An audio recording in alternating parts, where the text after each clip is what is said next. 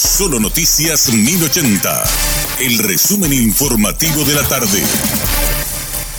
Hola, soy Richard Toñanes y este es el resumen informativo de la tarde. En conversación con Radio Monumental, la fiscal Karina Sánchez de la Unidad de Lucha contra la Trata de Personas habló sobre la liberación de las 13 mujeres que eran esclavizadas sexualmente en Valladolid, España. La misma se refirió a la investigación del caso y la detención de algunos de los integrantes de la organización criminal. Hemos transmitido información a partir del 2021 cuando se inician las primeras investigaciones donde nos van solicitando ciertas informaciones eh, a raíz de una investigación que inició iniciaban en donde iban identificando una red formada tanto por paraguayos y identificando víctimas paraguayas. En este caso eh, se abrieron dos investigaciones, estamos esperando la, la información oficial eh, de esta última intervención que hicieron respecto de los paraguayos como responsables del hecho y también víctimas paraguayas, ¿verdad? para ver cuál va a ser nuestra intervención a partir de este momento en atención a que la mayoría de los que formaban esta red eh, fueron procesados y están en España. La información que habíamos recibido es que eran personas cercanas a, varias víctimas y eh, habían formado eh, esta red para captar a, las víctimas paraguayas e incluso eh, también formar parte de la explotación. ¿Eran amigas o que son familiares? Algunos de ellos son familiares.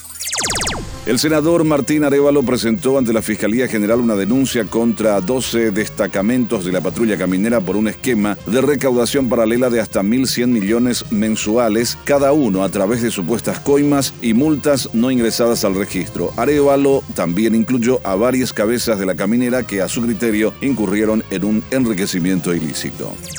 De acuerdo a registros de la Dirección Nacional de Migraciones, del 1 al 13 de diciembre salieron del país utilizando el puente de la amistad 8.565 ciudadanos paraguayos, pero la cifra de salida total es de 12.662 personas, incluyendo de otras nacionalidades. En cuanto al movimiento de extranjeros, ingresaron en diciembre 4.365 personas y salieron 4.097. Con relación al movimiento del año pasado de paraguayos salientes por el mismo puesto fronterizo, en el mismo periodo la diferencia es de 150 52% más. El Ministerio Público apeló la condena contra un ex titular de INDER por considerar irrelevante la pena con respecto al perjuicio que tuvo el Estado. Al ex titular del INDER, Justo Pastor Cárdenas, la justicia le obligará a ir a una nueva fase de juicio que tendrá el objetivo de ampliar su pena por enriquecimiento ilícito y lavado que le impuso en primera instancia. El Ministerio de Hacienda informó que ya depositó los fondos para que funcionarios de 47 instituciones y entidades públicas puedan cobrar el salario correspondiente al mes de diciembre y el aguinaldo. La cartera de Estado inicia en la fecha los pagos y se extenderá hasta el próximo 27 a través de la red de cajeros del Banco Nacional de Fomento.